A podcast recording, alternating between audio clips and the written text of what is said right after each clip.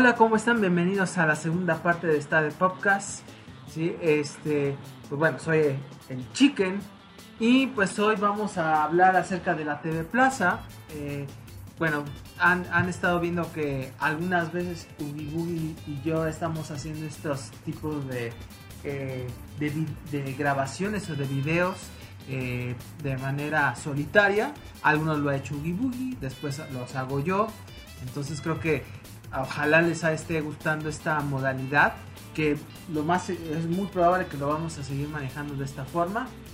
Pero bueno este hoy pues como ustedes saben viene una TV Plaza una TV Plaza que de una serie que quería ya comentarles desde hace un buen rato y que incluso en algunos especiales que hemos estado realizando en el podcast eh, sobre todo los de final de año lo hemos mencionado sobre todo eh, en opinión, en mi parte, eh, es acerca de una serie de Netflix que se llama Ozark. Ozark es una serie que tal vez no muchos conocen porque eh, pues no se ha dado tanta promoción como se debería en comparación, por ejemplo, con Stranger Things o como The Crown. Este, entonces, eh, Ozark, al ser una serie de Netflix, pues ha ha pasado un poco desapercibida sabiendo del reparto que tiene, que son de actores muy conocidos, de la historia que maneja y de una cierta originalidad en, la, en el guion, ¿sí? Eh, hay que tomar, es cierta originalidad porque pues, ya toca de temas un poco choteados, sobre todo en, en el aspecto eh, nacional eh, aquí en México. En México. Ozark es una serie de Netflix que ya tiene su tiempo, eh, y que se lanzó en el 2017, imagínense, ya 5 años. Entonces, esta serie retrata acerca de una familia, este, de, una, una, familia que está en Chicago y que eh, el padre, este, que se llama Marty Bright, pues es, es, un asesor financiero y que de alguna u otra manera se empieza a involucrar en un cártel del narcotráfico en México. Entonces, es, es, algo muy curioso porque es un asesor financiero, maneja las finanzas de los, de los cárteles y de los grupos este, y de los grupos eh, eh, aliados de, este, de uno de los cárteles más poderosos.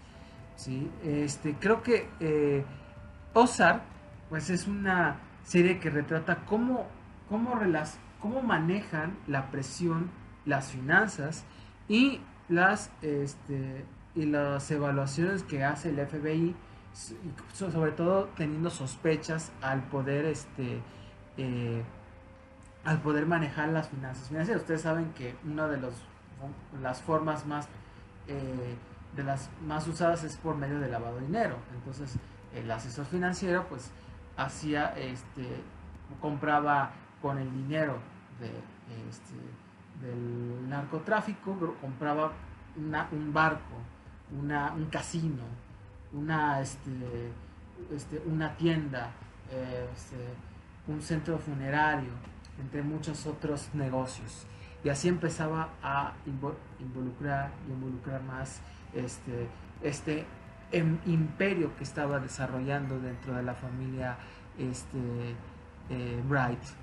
Eh, es, una, es una familia de un padre y una madre con sus hijos. Aquí este, lo que refleja esta serie que lo logra de una gran manera es la descomposición social y que lo retrata muy bien la familia, ver cómo los hijos se empiezan a desarrollar, por así decirlo, dentro de este negocio y el cómo los padres pues pierden, eh, por así decirlo, la cordura, las, los valores, con tal de lograr los objetivos eh, a mediano y largo plazo, que sobre todo con la madre. Entonces, eh, eso es ya a grandes rasgos de la historia. Es una historia muy compleja en cierto punto, que sí hay que darle seguimiento a los capítulos. El guion está muy bien hecho, la verdad, sobre todo en las temporadas 3 eh, y 4. Creo que lo retratan, le dan un muy buen seguimiento. Es una, es una serie que no pierde el hilo. Sobre todo que es una serie muy larga, un poco pesada y que son capítulos larguísimos. Muchos de esos capítulos duran de hora a hora y media. Entonces no es sencillo estar manejando un guion que de por sí es un tema que ya es muy utilizado, muy rebuscado, sobre todo en las series norteamericanas, y que lo retratan de una cierta originalidad con el tema de cómo manejan las finanzas y eh, también cómo eh, esquivan las sospechas del gobierno estadounidense. Eh, entonces, creo que es una, una serie que lo maneja de gran manera el guion. también alguien muy importante es acerca de este, Ruth Lang, Blackmore, una, este, una chava, una chica que este, ayuda a que el negocio del emporio de Martin Bright empiece a florecer dentro de este eh, dentro de esta ciudad de Ozarks. De ahí el nombre. Ozarks es como un pueblo eh, eh, un, pueblo que está en medio de un, de un lago este y que pues, está rodeado de montañas. Entonces esa región está muy involucrada al turismo al paseo de campo y que está muy cercano con Chicago. De ahí yo creo que ahí se eh, van a, este, a vacacionar, a pasar día de campo. Entonces, ya hablando ya de las actuaciones, creo que las actuaciones son muy buenas. Eh, por ejemplo, Martin Bryan de Jason Bittman, ustedes lo conocen muy bien, un actor famosísimo, este, ha salido tantas series de comedia, películas. Entonces, creo que el hecho de este cambio al, a ser un actor dramático, es un actor totalmente dramático, pues hace un enorme papel y también hay que decirlo de director, porque muchos de las de los capítulos que se hacen, él está de director y lo hace muy bien. De hecho, tengo mucha curiosidad de ver qué es lo que hace como director, porque siempre había sabido que este, iba a ser como, le gustaría involucrarse más en el papel de la, de la dirección igual papel. Bueno, entonces eh, lo hace muy bien. La que también lo hace muy bien es este eh, Laura Linney, como la esposa Wendy Bright. Eh, es tétrica, da miedo.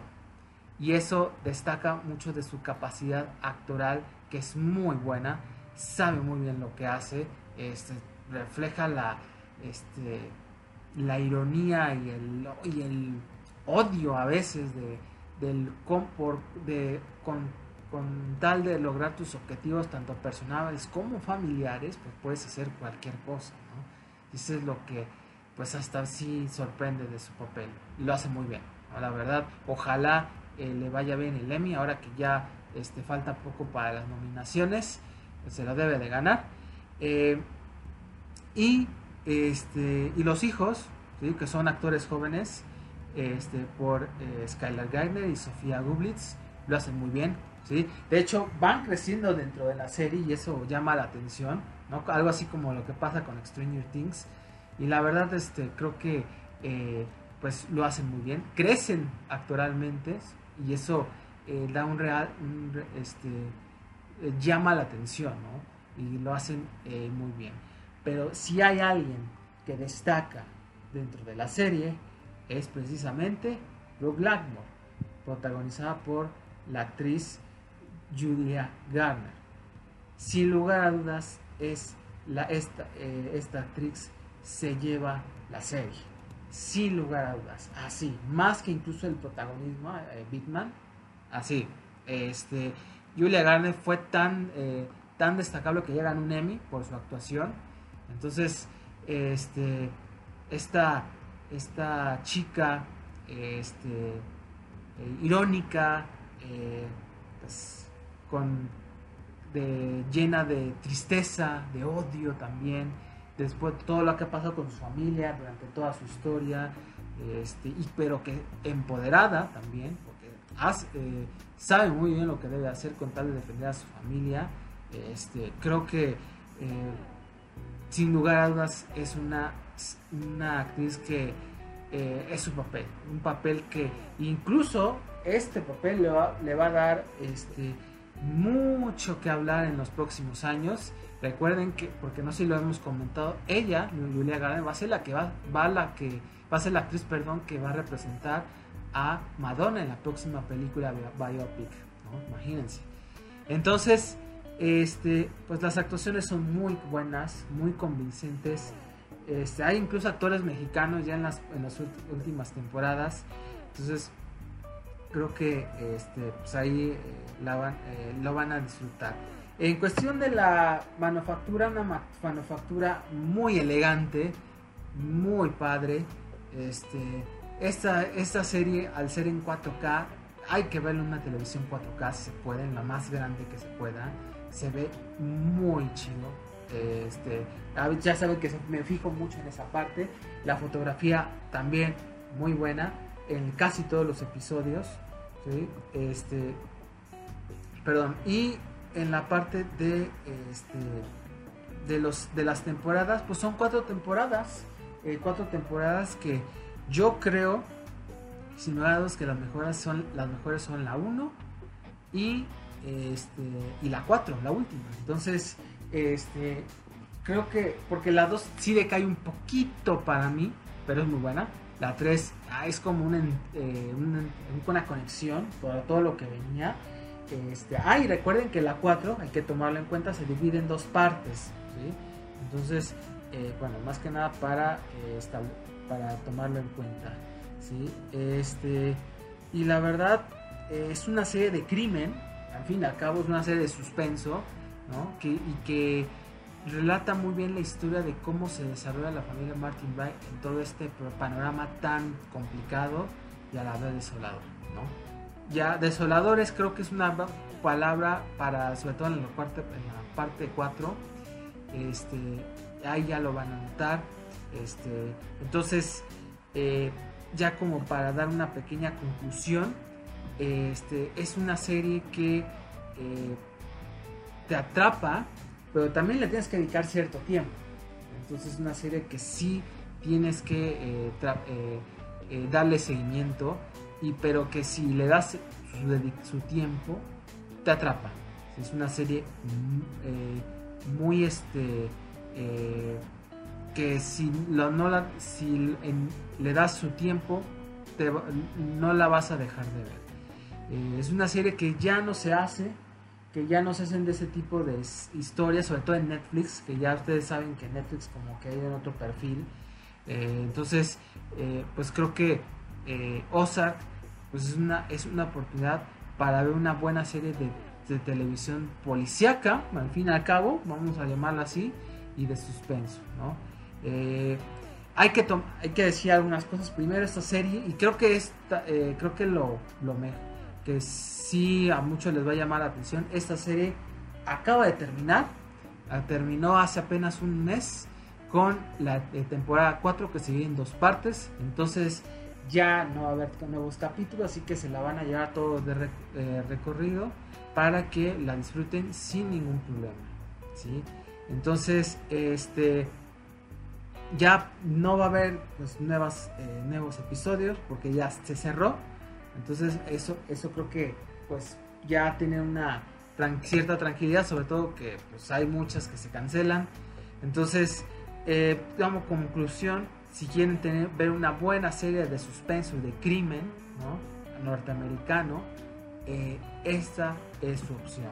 O sea, para mí es una de las mejores series de Netflix y que pues hasta cierto punto ha pasado muy desapercibido.